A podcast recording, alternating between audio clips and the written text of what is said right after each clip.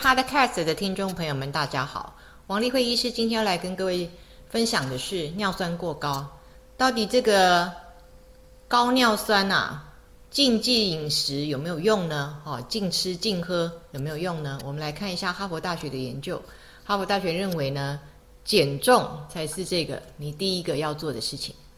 我们先来了解一下尿酸的来源。目前知道呢，尿酸是从普林分解出来的。那么普林到底是从哪里来的呢？一个呢，就是呢，我们的细胞核氨基酸、DNA、RNA 这些核糖核酸啊代谢而来的。所以三分之二呢，都是由这些废弃的细胞代谢而来。三分之一的普林才是从食物的摄取呢代谢而来。也就是说呢，即便你没有吃这些食物。你一样会在身体里面自发自动的产生尿酸，因为呢，我们的细胞每天都会有崩坏跟凋亡的。那么，我们的肝脏呢，会负责把这些崩坏跟凋亡的细胞核里面的 DNA 跟 RNA 把它分解代谢掉，那它就会形成尿酸的来源。那这个尿酸的话，主要就是靠我们的肾脏来清除嘛。我们一天可以制造大概七百五十毫克的尿酸，但是我们的肾脏只能够排出五百毫克。意思也就是说呢，如果呢你的每天制造的量超过了七百五十的话，那么你的肾脏仍然只可以排出五百毫克。那在你身体的血液里面就会发现你的尿酸升高了，因为呢它的制造量增加。另外就是说，如果你的肾脏的排出功能不好，每一天连五百毫克都排不掉的话，那么即便你的摄取量没有增加，制造量没有增加，你的排出量减少，也会使你的身体的血液里面囤积超过过量的尿酸。那所谓过量是什么呢？正常状况来讲的话呢，男生他每一百毫克的血，他就是有七毫克的。尿酸是可容许的。那么女生如果是一百毫升哦哦，应该是说毫升啊，一百 CC 的血，那么它的这个尿酸可容许量的话是六毫克。因为呢，女生呢她的制造量比较小一点，她的这个细胞代谢也比较少一点，所以呢，男生跟女生是有一定的差异的。那男生跟女生得痛风的比例啊，还有这个高尿酸的比例啊，就是。九比一，你就可以明显的发现到呢，这个男生过高的尿酸过高的这个比例就大很多。因为呢，女生有女性荷尔蒙的保护，所以呢，女生的那个尿酸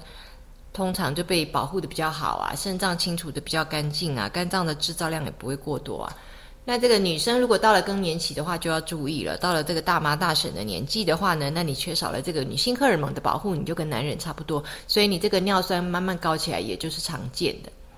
那一般我们都会去讲说，如果尿酸过高的时候，我们就要禁忌食物嘛。所以你要了解，你不要吃太高普林的食物，因为呢，高普林是尿酸的来源。但是呢，我们现在看到哦，所谓高普林食物，包括动物之外呢，海鲜之外呢，还有一些蔬菜类，就我们常见说，哎，你不要喝太多豆浆啊，你不要吃太多豆类食品啊，你不要吃香菇啊，你吃不要吃笋子啊、芽菜啊这些发芽的东西。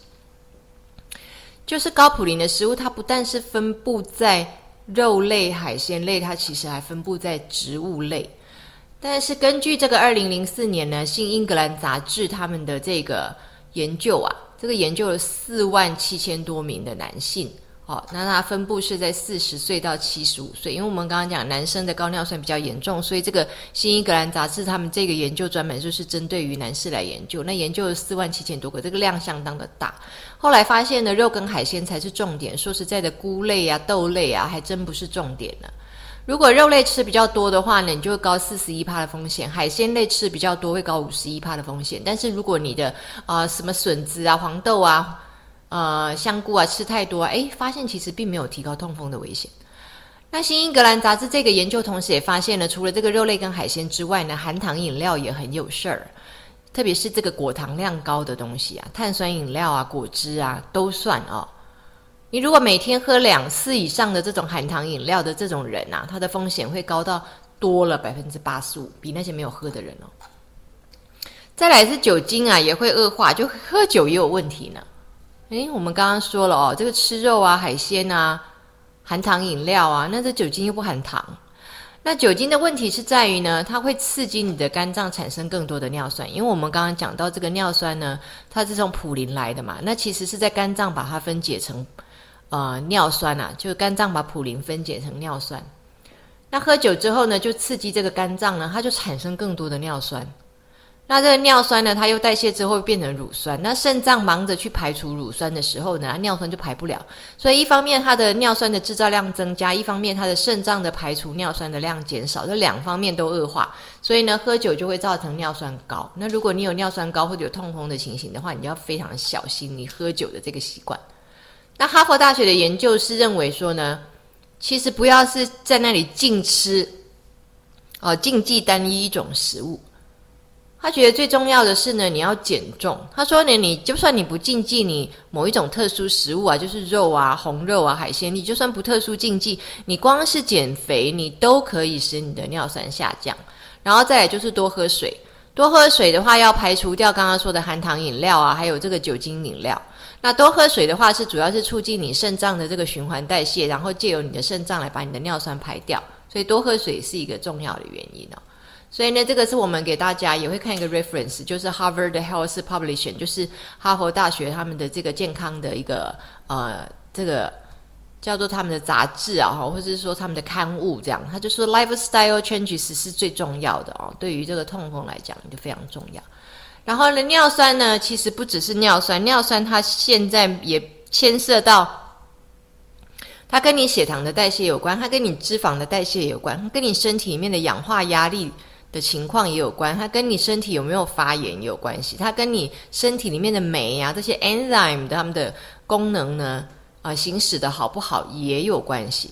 所以尿酸不只是尿酸，尿酸事实上是一个 modulator，它就是一个脂肪啊代谢、血糖代谢、发炎状况这些东西的调节者。所以当你看到你的尿酸过高的时候呢，它真的单单不只是。表示你的普林的代谢有问题，像当你的尿酸高的时候，它也表示你的血糖的状况有问题，你的血脂肪的状况有问题，你的氧化压力的状况有问题，你的发炎也有问题啊，甚至你的这些啊肾脏的这些排除的这些酵素哦，就是 enzymes